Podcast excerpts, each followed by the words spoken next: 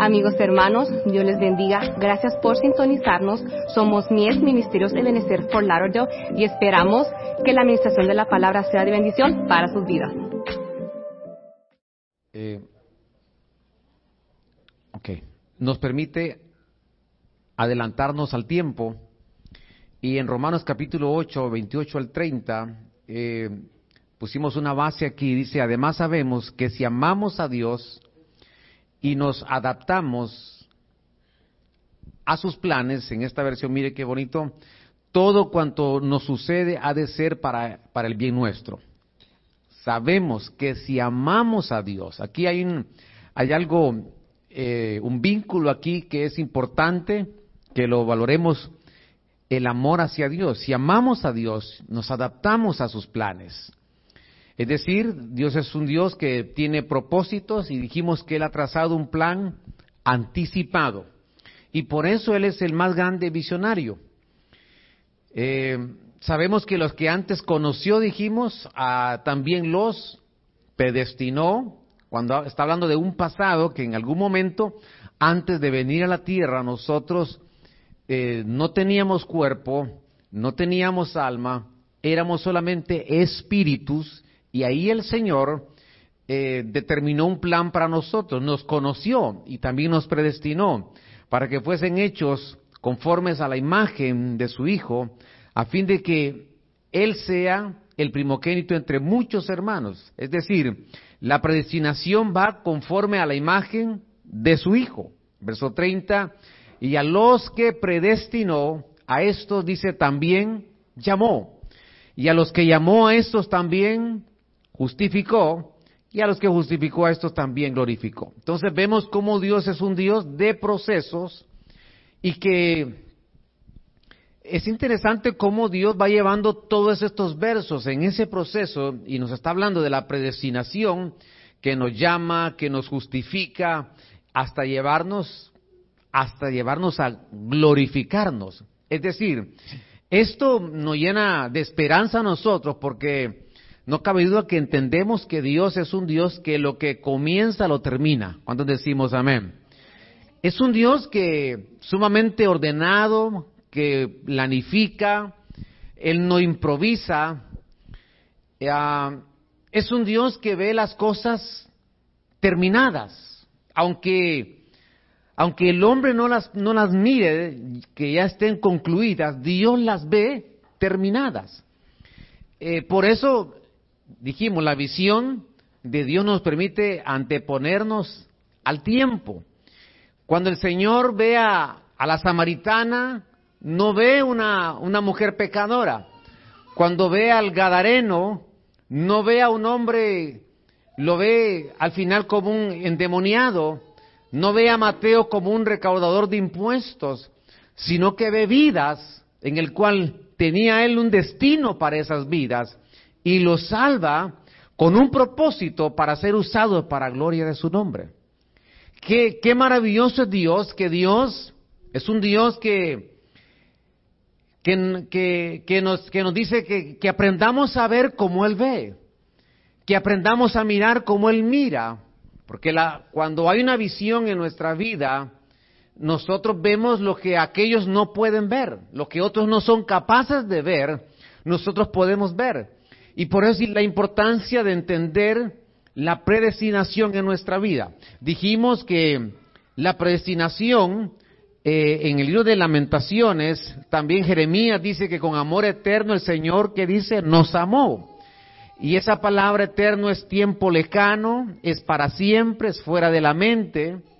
En Lamentaciones 5:21 se refiere ahí en esos pasajes y dice, Señor, restauranos nuestra relación contigo y, y regresaremos y nosotros regresaremos a ti. Esa palabra es, eh, y que vuelva a ser lo que era en él pasado esa palabra es que den, es decir, cuando veo estos versos me doy cuenta que el Señor nos está diciendo que, que en el que den, que en el tiempo pasado había una relación, fíjese esto, una relación de amor entre el Señor y nosotros. nosotros, por supuesto, la, la, mente que tenemos hoy en día no nos permite recordar ese tiempo cuando no teníamos cuerpo y éramos solamente espíritus. Pero Dios en la, escritura nos dice que, que podemos regresar, dice, dice Jeremías, a ese tiempo del que den, es el tiempo del pasado, a esos antiguos tiempos, restaurar esa relación. Por lo tanto, Creo que algo que hay que restaurar en nuestra relación con Dios es el amor a Él. Porque el amor dijimos que es, un, es, una, es una emoción que siempre nos va a llevar hacia adelante. Efesios 1.5 habla de, que fuimos predestinados en amor. Y en eso 3.6 nos damos cuenta que tanto es el amor de Dios que cuando llama a Abraham le dice, yo soy el Dios de tus padres. Diciendo, mira, así como hice un pacto con tus padres, así como hice un pacto de, fidelidad con ellos, y se presenta y le dice, yo soy el Dios de, mire esto, yo soy el Dios de Abraham. Recordemos que cuando, cuando él lo llama, de Ur de los Caldeos, le dice, Abraham no tenía la letra H, sino que era Abraham. Significaba padre, enaltecido. Pero después en ese proceso, el Señor le pone y le llama Abraham y ya le, ya le coloca una H al nombre de él. Ahora, oiga, oiga esto, cuando usted menciona Abraham y usted menciona Abraham, es diferente la pronunciación. Porque cuando usted pone la H a Abraham, usted está haciendo un énfasis y usted está colocando como un aliento ahí en ese nombre Abraham. No sé si me doy a entender. No es lo mismo. Usted quiere usted, pronúncielo y usted se va a dar cuenta de la diferencia. Abraham, usted ya hay un, hay un aliento ahí porque usted está colocando una letra que el Señor se la colocó a este hombre y que cuando le puso la H, llegó a ser padre de multitudes. Un Dios que primero fue llamado, perdón, un hombre que primero fue llamado hebreo, se le llama como el padre de la fe después, se le llama como un padre de multitudes. Tanto era la visión de Dios y el destino que Dios tenía para Abraham, que Sara tenía una visión corta porque no miraba con él, con el destino que Dios miraba la vida de Abraham. Que cuando tiene, cuando no, cuando se da cuenta que no puede tener hijos, le dice, llégate a Agar para que te dé un hijo. Uno. Pero la visión de, la visión de Sara, según el destino, la visión de, de, de Sara era corta. Escuche esto, pero la visión de Dios era mucho más amplia. Porque él quería que fuese un padre de multitudes. Y por eso le da a Isaac. Y ahora le dice, yo soy el Dios de Abraham, yo soy el Dios de Isaac, yo soy el Dios de Jacob. Y de Jacob viene todas las tribus y comienza toda una nación llamada Israel. Una nación que el Señor llamaría patriarcas, matriarcas, jueces, profetas, reyes, porque Dios es un Dios de destinos. Y por eso se presenta como un Dios de generación en generación. Y ahora le dice a, Moisés, yo soy el Dios de Abraham, yo soy el Dios de, de, Isaac, yo soy el Dios de Jacob. Ahora le está diciendo, mira, mira Moisés, de aquí en adelante te vas a dar cuenta que cuando yo llamo a alguien, yo hago un pacto de fidelidad no solamente con él, sino con sus generaciones que vendrán posteriormente. La gran cuando yo, de, mire, no es que lo descubrí, pero cuando lo entendí esto, cuando yo entendí esto, hoy lo entiendo más, pero cuando lo empecé a entender, y hoy más que nunca, mi corazón se regocija porque, porque veo que con una vida que el Señor llame, es una vida que Dios está estableciendo un plan en la vida de esa persona y un plan eterno y un plan para sus generaciones. Por eso, una vez más, el hecho que estemos aquí es porque estamos invirtiendo en nuestra vida, pero también en nuestras generaciones. Dice la palabra del Señor que David servía a sus generaciones. Es decir, el servicio que hacía David para el Señor no se iba a quedar sin recompensa, sino que sus hijos, sus generaciones iban a poder recibir esa bendición de ese servicio que David le estaba haciendo al Señor. Por eso, cuando entendemos esto, que Dios tiene un destino con nosotros, si es un destino generacional, quizás tú veas las circunstancias difíciles, pero el Señor nos invita a que no veamos el inicio de la siembra, sino que veamos el fruto, que veamos el resultado. El Señor no solamente nos ve aquí sentados esta noche, sino que dice su palabra que Él nos ve sentados en lugares celestes. Así es la misericordia del Señor, porque Dios es un Dios que cuando nos llamó, nos predestinó. Y el Señor te dice ahora, mira, no mires el inicio de la siembra, mira tu cosecha, mira el fruto, el Señor les dijo a aquellos, ustedes, ustedes dicen que, que todavía los campos no están listos para la cosecha y les dijo el Señor, levanten su mirada a los cielos y miren que los campos están blancos y la mies está madura. Ha venido el tiempo de la cosecha. ¿Qué les estaba diciendo el Señor? Yo puedo anteponer los tiempos.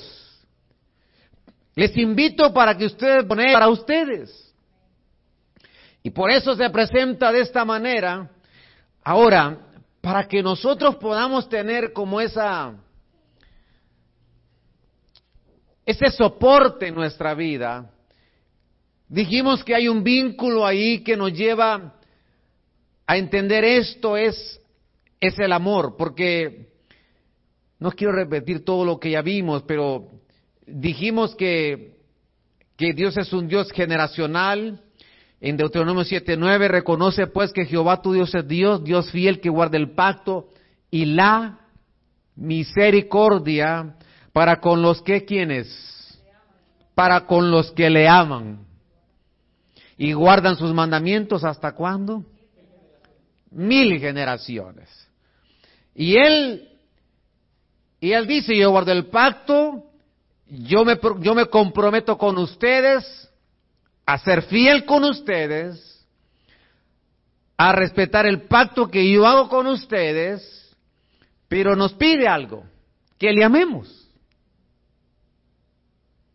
Nos pide que le amemos porque a los que le aman vienen esas mil generaciones de, de ese cumplimiento de ese pacto.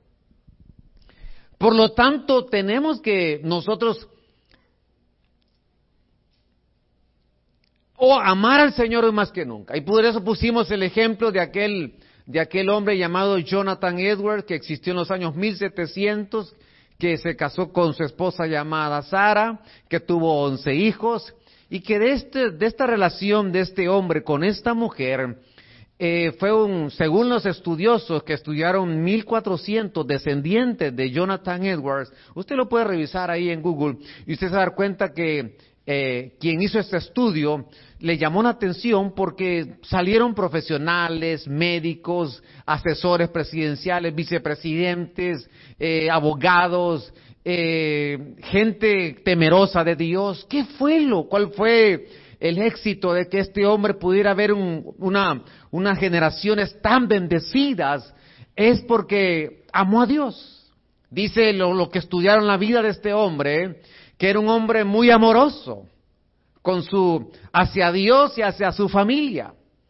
Y por eso vemos todos esas, esos descendientes ahí como que, que nos dan una, una idea de cómo Dios mantuvo la fidelidad y el pacto con este hombre.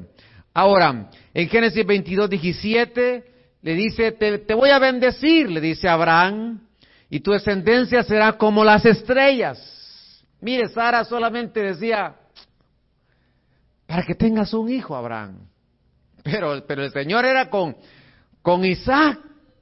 Porque después venía Jacob, repito, y después venían las doce tribus y una nación que hasta hoy es llamada Israel.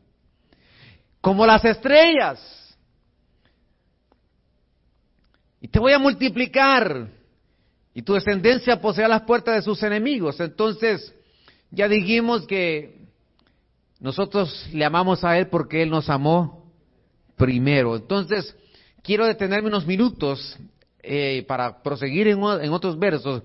Quiero detenerme un poquito en acerca del amor, porque a los que aman a Dios dice que Él va a cumplir su pacto generacional por mil generaciones. Entonces, tenemos que, híjole, tenemos que amar a Dios profundamente.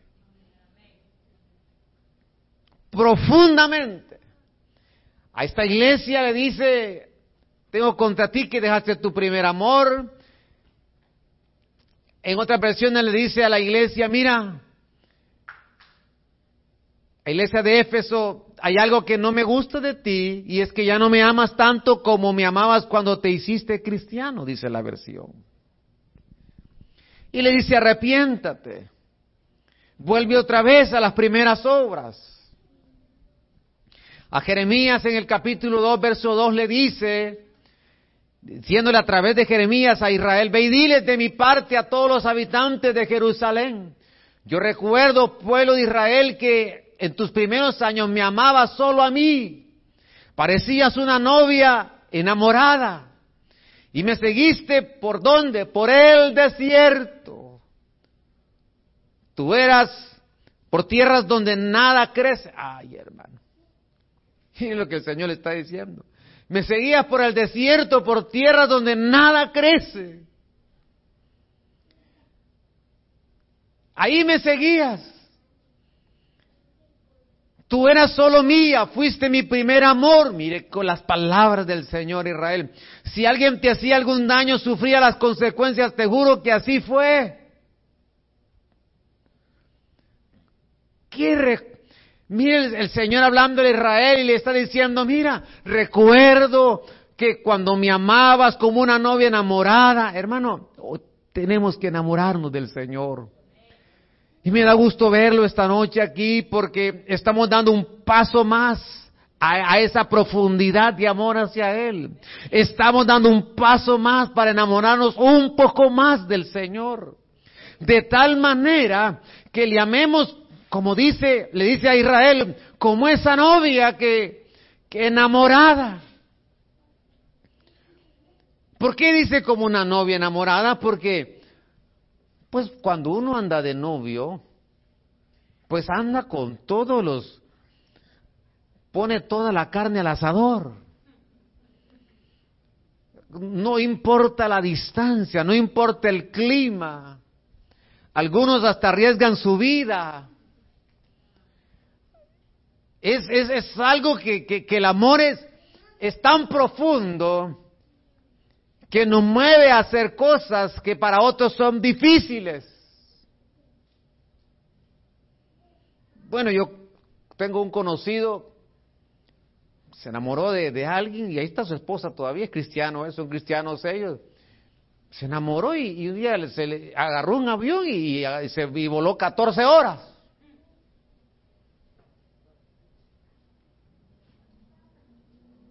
Las Filipinas. Y yo di, dijo él, bueno, pues será la capital que llegaré y llega a la Filipina, llega ahí y desde ahí tiene que agarrar un medio de transporte un poco extraño en esos lugares. No sé si usted los ha visto, así como no sé ni el nombre, pero sí sé cómo son, porque en algún momento en nuestros países también eh, existían ese tipo de transporte. Y, mira, me dice, llegando, me dice, y, y, el transporte, nada que sentado, parado ahí, pasando por las montañas y, y, hermano, y después de llegar ahí, llegar a un transporte de, de dos, dos, personas nada más, llevarlo ahí como una moto, trasladarlo, mire, y aquí hora llego, decía él, ya vamos a llegar. Y cuando por fin llega a la noche, hermano, casi no dormí matando zancudos, me dice.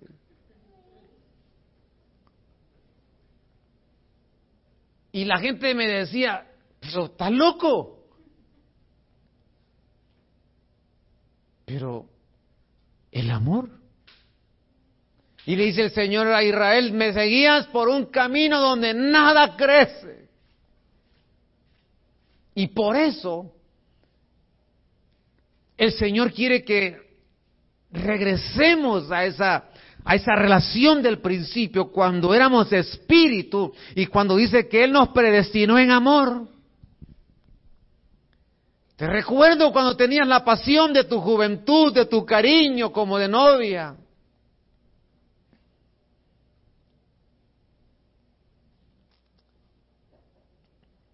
Ahora,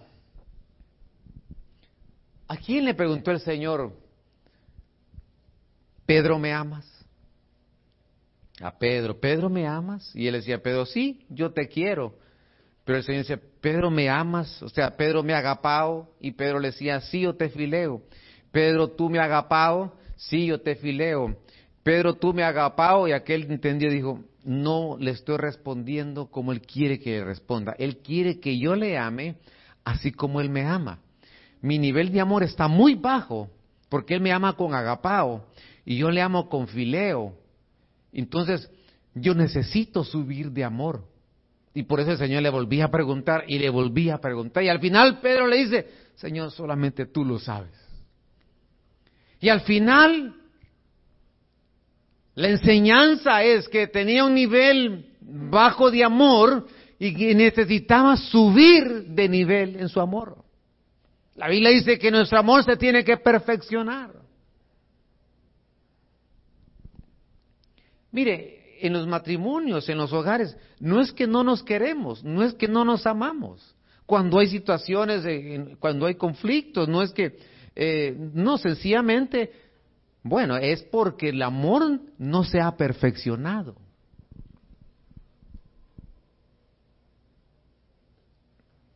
Bueno, se acabaron los amenes hoy, esta noche.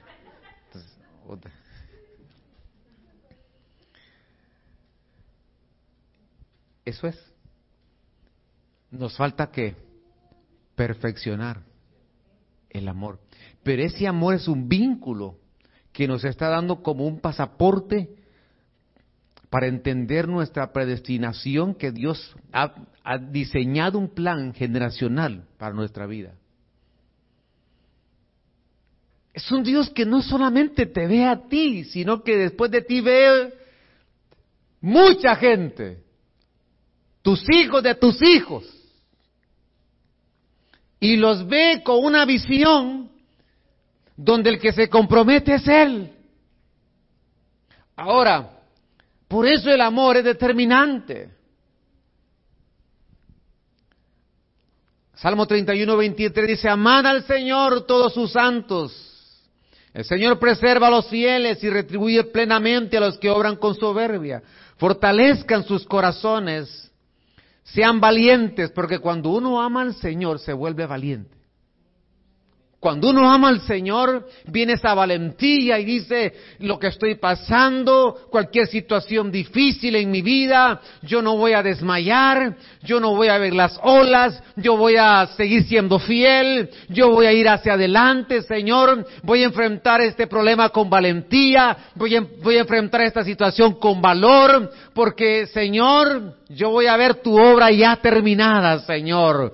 Antes de vivir, antes de caminar en mi preocupación, voy a cambiar mi preocupación por petición. Y voy a acercarme al trono de tu gracia y te voy a rogar y te voy a suplicar y voy a venir y a orar delante de ti y terminaré dándote gracias porque miraré el resultado y el milagro que tú vas a hacer en mi vida. Porque Dios es un Dios que es un Dios generacional y su fidelidad y su amor es para siempre. Aleluya.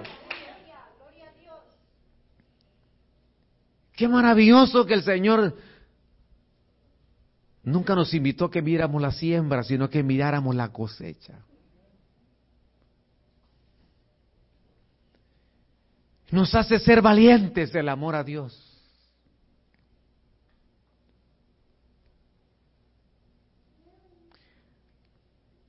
Ahora, miren lo que dice 2 Corintios 12, 15. yo muy gustosamente gastaré lo mío. Fíjese lo que está diciendo Pablo.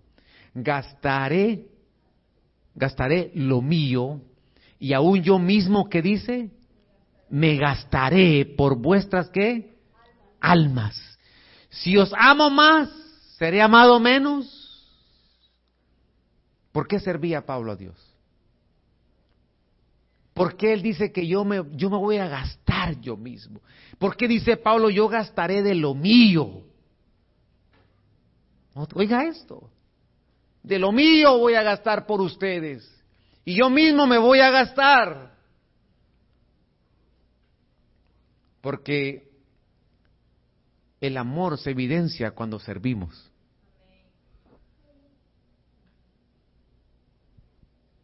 El amor se evidencia cuando le servimos. Pero un amor, bien Pablo diciendo, yo me siento tan enamorado de Dios que no me importa gastar de lo mío, ni yo mismo gastarme.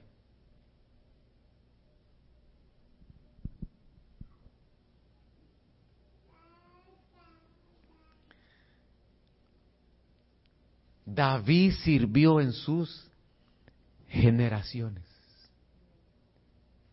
Ahora, yo quiero llegar ahí.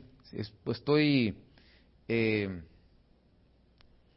dando rápido algunos versos porque Hebreos 6:10 dice, porque Dios no es injusto como para olvidarse de vuestra obra, mire, y del amor que habéis mostrado hacia su nombre habiendo que servido Dios no es injusto. Dios no se va a olvidar de la obra que has hecho y del amor que has mostrado hacia su nombre, habiendo servido y sirviendo aún a quienes. ¿A quiénes? A ver, quiero que usted lea bien este verso. ¿Sirviendo a quienes? Ah, los santos. Cuando usted y yo yo le sirvo a usted, usted me sirve a mí, todos nos servimos. Dice el Señor, Dios no es injusto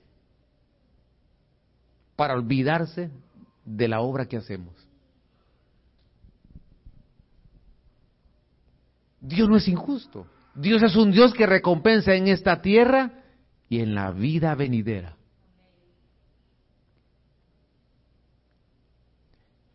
Pero aquí lo que nos impulsa a servirle es el amor y ese amor nos permite a nosotros que Él cumpla, que Él, que Él va a cumplir su pacto y su misericordia. Ahora quiero llevar el ejemplo de David. Y aquí me voy a tener un poquito más.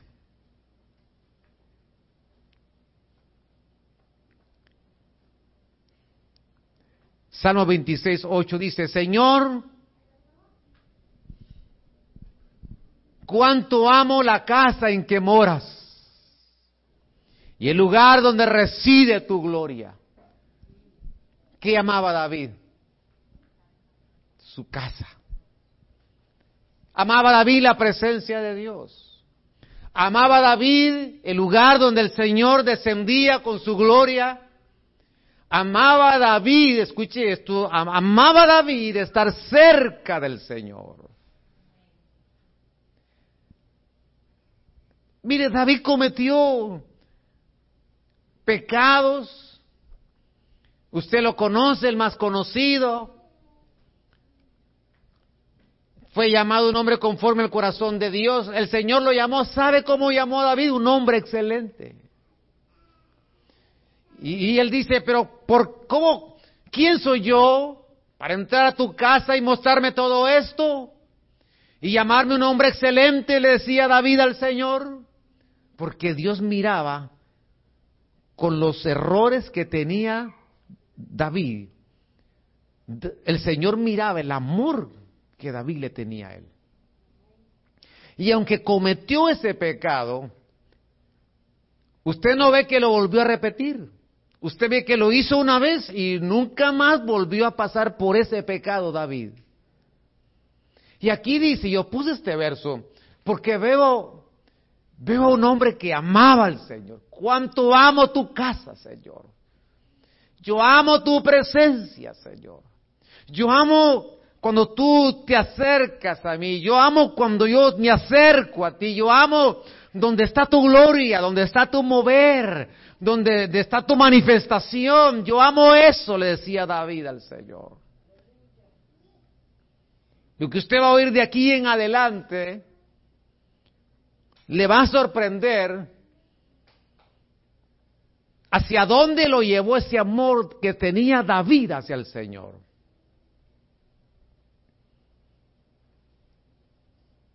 Es que Dios,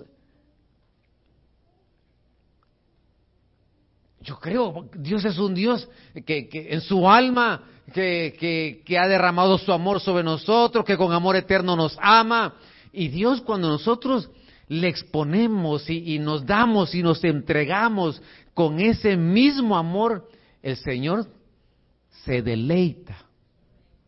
Caemos en una voluntad perfecta de Dios.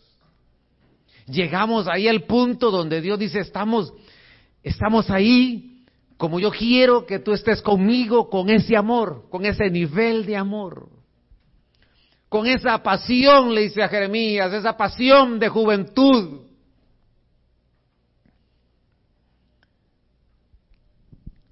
David tanto amaba al Señor que un día dijo David, a ver, aquí veo que tienen tiendas, no, es, no se mira bien que el arca del Señor esté de un lugar a otro, sino vamos a hacerle un lugar, vamos a construir algo, un, un, un, templo para que el arca del Señor esté ahí, un lugar, una tienda.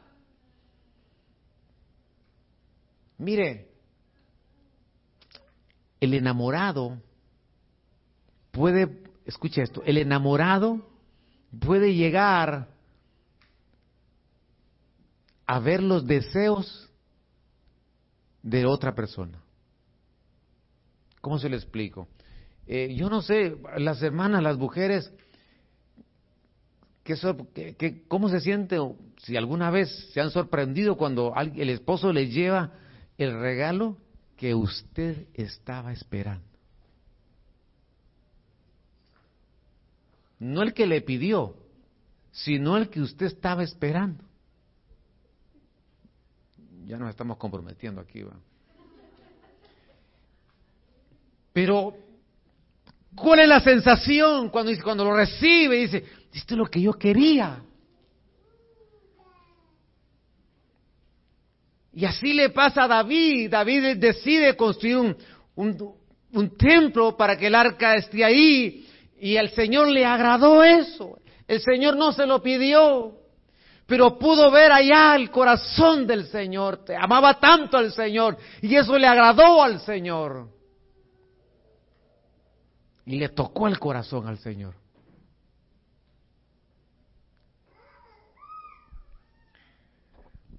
Ahora, miren lo que dice 2 Samuel 17:11, dice, y como desde el día en que ordené que hubieran jueces sobre mi pueblo Israel, te daré reposo de todos tus enemigos. Y el Señor también te hace saber que el Señor te edificará una casa. Verso 12, cuando tus días se cumplan y reposes con tus padres, levantaré a tu descendiente después de ti, el cual saldrá de tus entrañas y estableceré, ¿qué dice? Su reino.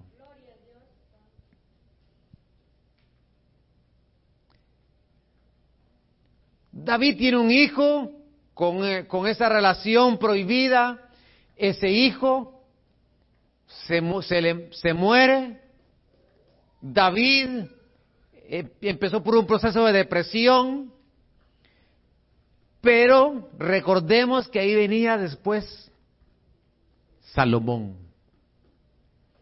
Y David un hombre que libró las batallas y peleó las batallas del Señor. David un hombre de guerra, un hombre valeroso, un hombre valiente, un hombre que yo no veo en la Biblia que perdió alguna batalla. Por lo menos yo no he leído un verso que diga que él perdió alguna batalla. Un hombre que que cuando se metió y, era perseguido por Saúl, se mete a la cueva de Adulán y ahí se meten 400 hombres y venían unos amargados, venían unos afligidos, venían endeudados, pero ahí en esa cueva, el Señor le dio la gracia para ir formando y trabajando en ellos. Y les cambió la identidad. Y ahora er, no eran hombres con amargura, eran hombres con sueños, eran hombres capacitados, eran hombres diestros en la guerra. Un hombre que, que lo vemos en la escritura, el respaldo de Dios con él. Peleó batallas.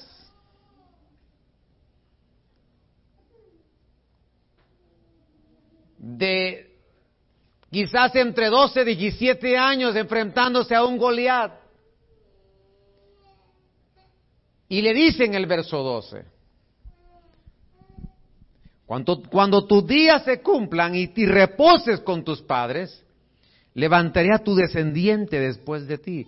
Como era tanto el amor de David al Señor, y le amaba tanto que le da una promesa y le dice, va a salir de tus entrañas y y voy a establecer su reino.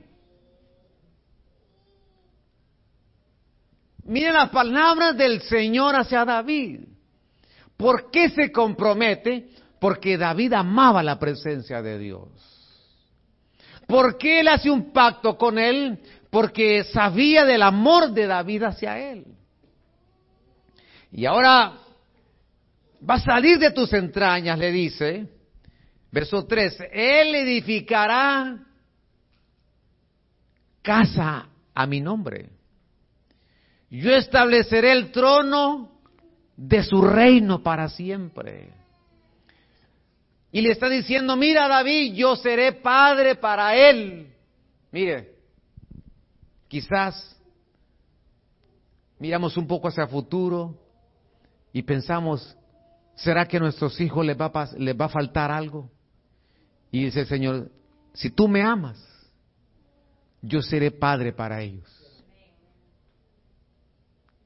Si tú me amas, yo seré el padre para ellos, un padre que los va a proteger, un padre que los va a cubrir, un padre que les va a proveer, un padre que no le va a faltar nada, un padre que va a ser su sanador, un padre que los va a proteger, un padre que, que yo voy a ser Jehová de los ejércitos, yo seré padre para ellos.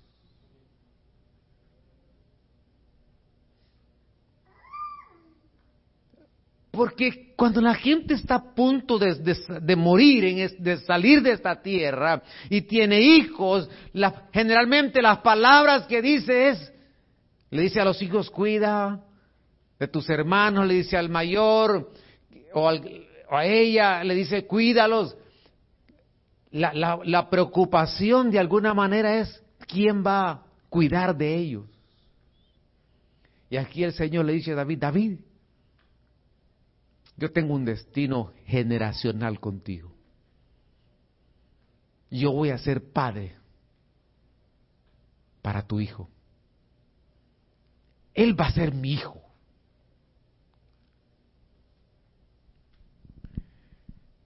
Él va a ser mi hijo.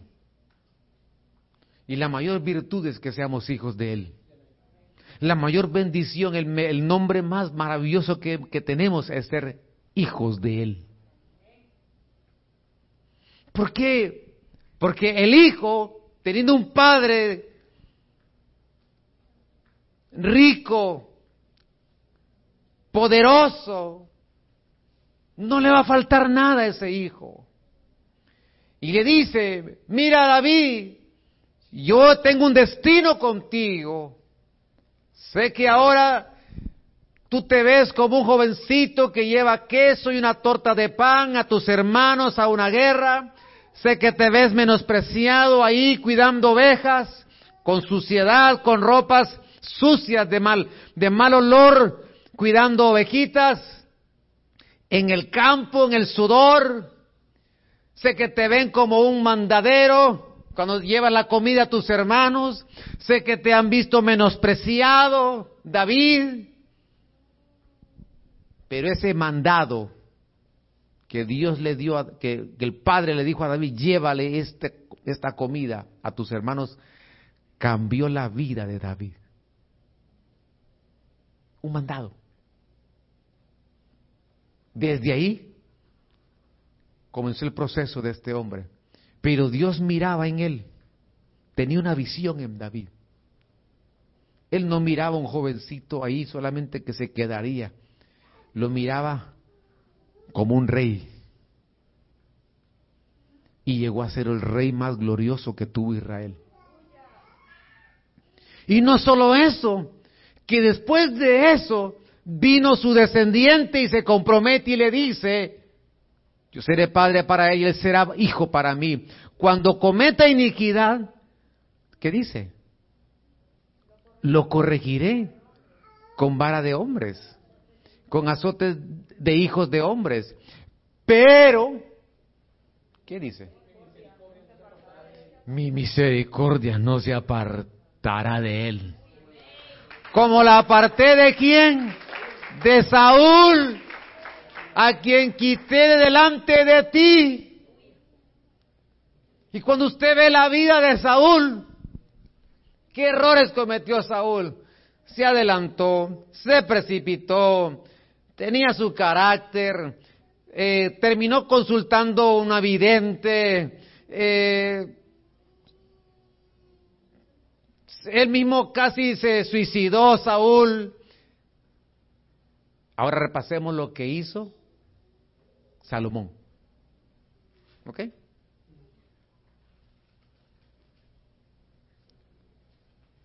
Le dio riquezas, le dio le puso un cheque en blanco, le puso ahí, pídeme lo que tú quieras.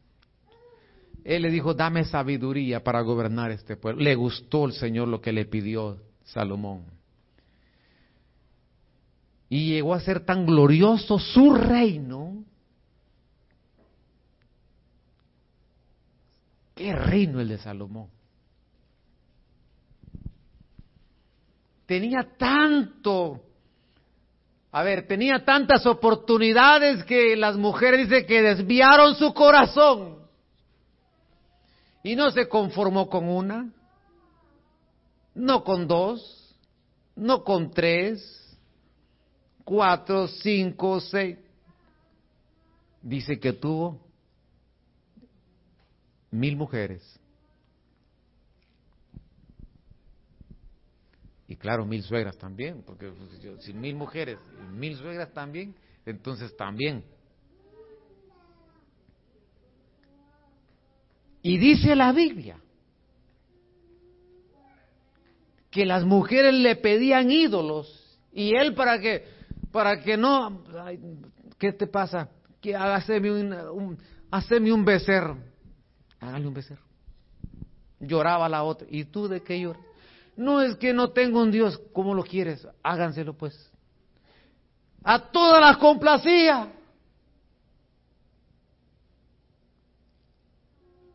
Le pregunto. Cayó en esa idolatría. ¿Usted cree que eso no ofendió a Dios? Claro que lo ofendió. ¿Usted cree que a Dios eso no le tocó su corazón? Claro que sí. Pero dice, mi misericordia no se apartará de él. Como la aparté de quién? De Saúl, a quien quité delante de ti. Yo le pregunto, ¿y por qué con Salomón le tuvo? ¿Por qué fue distinto? ¿Por qué fue diferente con Salomón?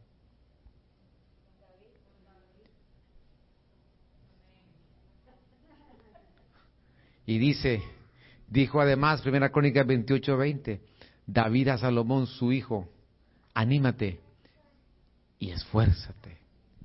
Y manos a la obra. No temas ni desmayes. Mire, porque Jehová Dios mi Dios estará contigo, lo que le dijo a Josué. Él no te dejará ni te desamparará hasta que acabes toda la obra para el servicio de la casa de Jehová. Y le dio un hermoso privilegio. Aparte le dijo, mira David, tú peleaste mis batallas, pero tu descendiente me va a construir ese templo que tanto tú has querido para mí. Escuche esto. Viene David y de su tesoro personal, a ver, el pueblo traía tesoros para la construcción del templo. Y él de lo que tenía él propio, él puso de lo de él. Ahora esto, él estaba poniendo de lo de él, los recursos de él. ¿Sabe qué? Sabiendo que él no iba a construir el templo, sino que quien lo iba a construir era su hijo. Él no dijo, ah, no, si yo no, si no, no, si yo no lo hago, yo no voy a... No, qué corazón el de David. Y le dice a, a Salomón, mira, anímate, esfuérzate, no vayas a desmayar porque termina lo que has comenzado hasta que acabes la obra. Y le dio este hermoso privilegio que su descendiente le hiciera un templo al Señor, una casa al Señor.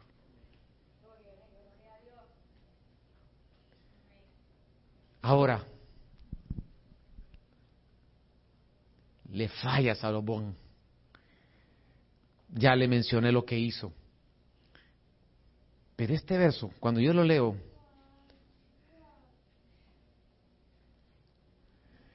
capítulo 11, verso 12 de Primera Reyes, le dice, sin embargo, ahora le dice a Salomón, le dice, mira, ya sé lo que hiciste. Ya sé lo que hiciste, me doy cuenta me, lo que hiciste. Y le dice, sin embargo, no lo haré en tus días. Le está diciendo, mira, no te voy a no te voy a arrancar el reino. Oiga esto, por favor, dígame, me quedan dos slides. No lo haré en tus días, por amor a quién? Por amor a tu padre David. Sino que lo arrancaré de la mano de tu hijo. Le dice, no te voy a quitar el reino. No, no, no, no, no, no, Salomón.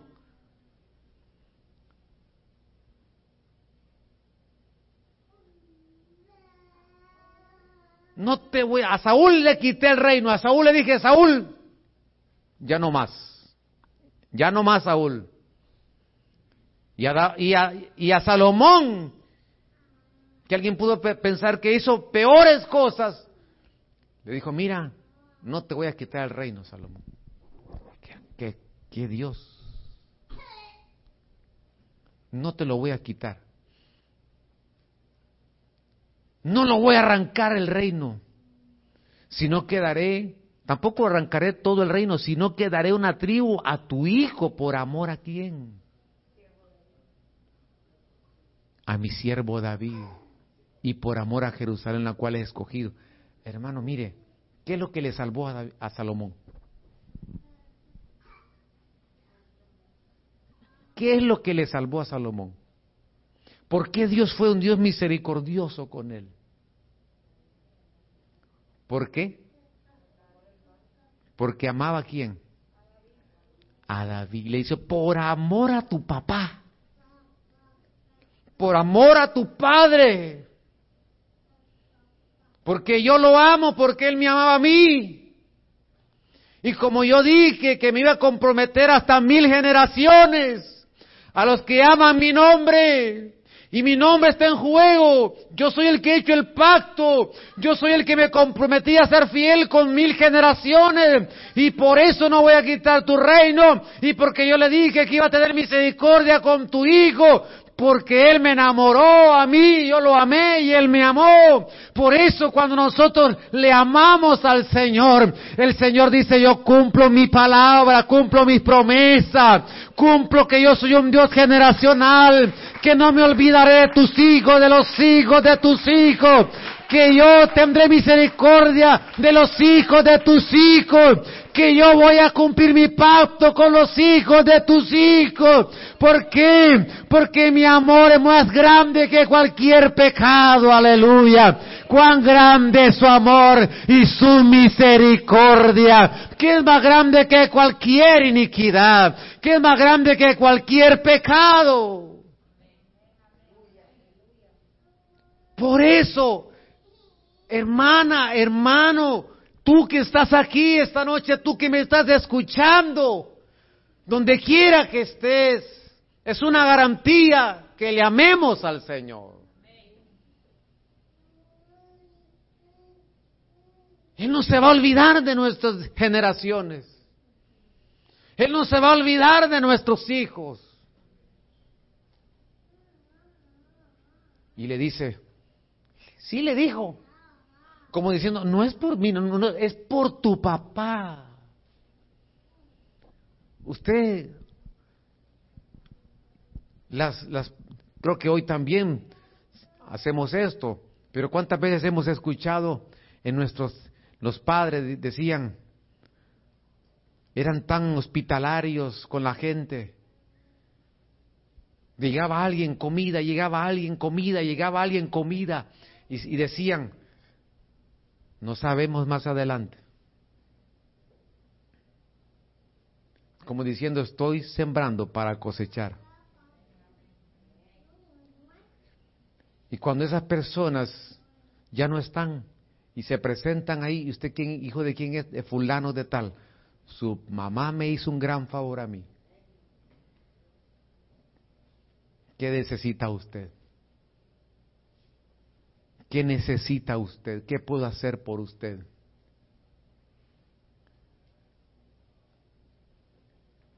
Por eso él decía, yo soy el Dios de Abraham, Dios de Isaac y Dios de Jacob.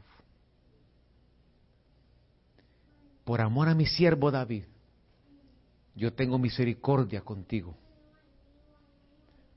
Y quiero terminar con este verso. Salmo 16, 5.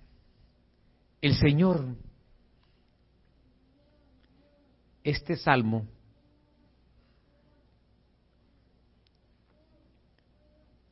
aparece con un, aparece con un hombre, no sé si es Mictán, tal vez alguien me lo puede ver ahí en el capítulo, verso 1, Mictán. Esa palabra Mictán dice escrito, grabado. Y así comienza ese Salmo 16. Y dice David, es decir, esto que ustedes van a leer hoy está grabado. Dice, nunca lo olviden porque esto quedó grabado. Dice, el Señor es la parte que me ha tocado en herencia. Y la porción destinada a mí. Tú eres, oh Señor, el que me restituirá y conservará qué? Mi heredad. Verso 6, las cuerdas me cayeron en lugares que deleitoso, lo que tú tenías destinado para mí es un lugar deleitoso. Y es hermosa la heredad que me ha tocado. Le voy a explicar este verso. En cuando ellos iban a poseer la tierra prometida, Se cree que solo Judá eran como 600 mil personas por esa tribu de Judá. Solo en esa tribu se cree que habían 600 mil en esa tribu de Judá. Y a la hora, por favor, escuche bien esto, y a la hora de que el Señor les va a repartir la tierra prometida, usted se pregunta, para no caer en injusticias, para que alguien no diga, eh, ¿a mí cuánto me tocó? No, a mí me dieron un poco, a, ti te dieron más. Imagínense para complacer a todos y que todos terminaran contentos. ¿Cómo era la repartición de la tierra? ¿Sabe cómo era? Agarraban, escogían una cabeza por familia de cada tribu y agarraban, le ponían a una piedra un cordel, ¿ok? y empezaban a hacer esto. En ese, con ese cordel y esa piedra. Y cuando, entonces ellos lo que hacían es lanzar el cordel. Y hasta donde caía, ahí llegaban sus linderos. ¿Sí? Y así nadie se sentía que le habían dado menos. Porque le decían, bueno, hasta allá llegó tu piedra, hasta ahí te llegó tu lindero. Y así repartieron la tierra. por familia. Y por eso David dice, las cuerdas me cayeron en lugares deleitosos. La parte que me ha tocado, la herencia, la que tú destinaste para mí, tú eres esa parte que me tocó a mí. Tú eres mi heredad. Esas cuerdas cayeron en lugares deleitosos, le dice. Y dime aquí, por favor, hijos. Esas cuerdas cayeron en lugares deleitosos. Y la heredad que me ha tocado es hermosa. El destino que te toca a ti es un destino hermoso. La herencia que te toca a ti es una herencia hermosa. Por lo tanto, depositémonos nuestras vidas en el plan perfecto de Dios. Porque ya sabe tu destino el Señor. Y lo que te, y lo que te va a tocar es hermoso.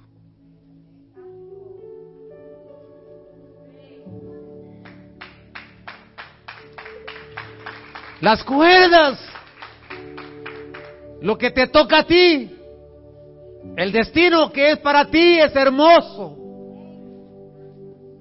Por eso David dice, esos linderos que me diste son hermosos. Esas cuerdas donde cayeron, Señor, son lugares deleitosos. Esa heredad que me ha tocado, Señor. Es hermosa la heredad que me ha tocado. Así es el plan de Dios, el destino que ya trazó para tu vida. Anhelo conocerte Espíritu Santo. Gracias por habernos acompañado. Esperamos que la administración de la palabra haya sido de bendición para tu vida. Si no tienes dónde congregarte, te invitamos a que nos visites. Para más información, llámanos al 915-502-1252.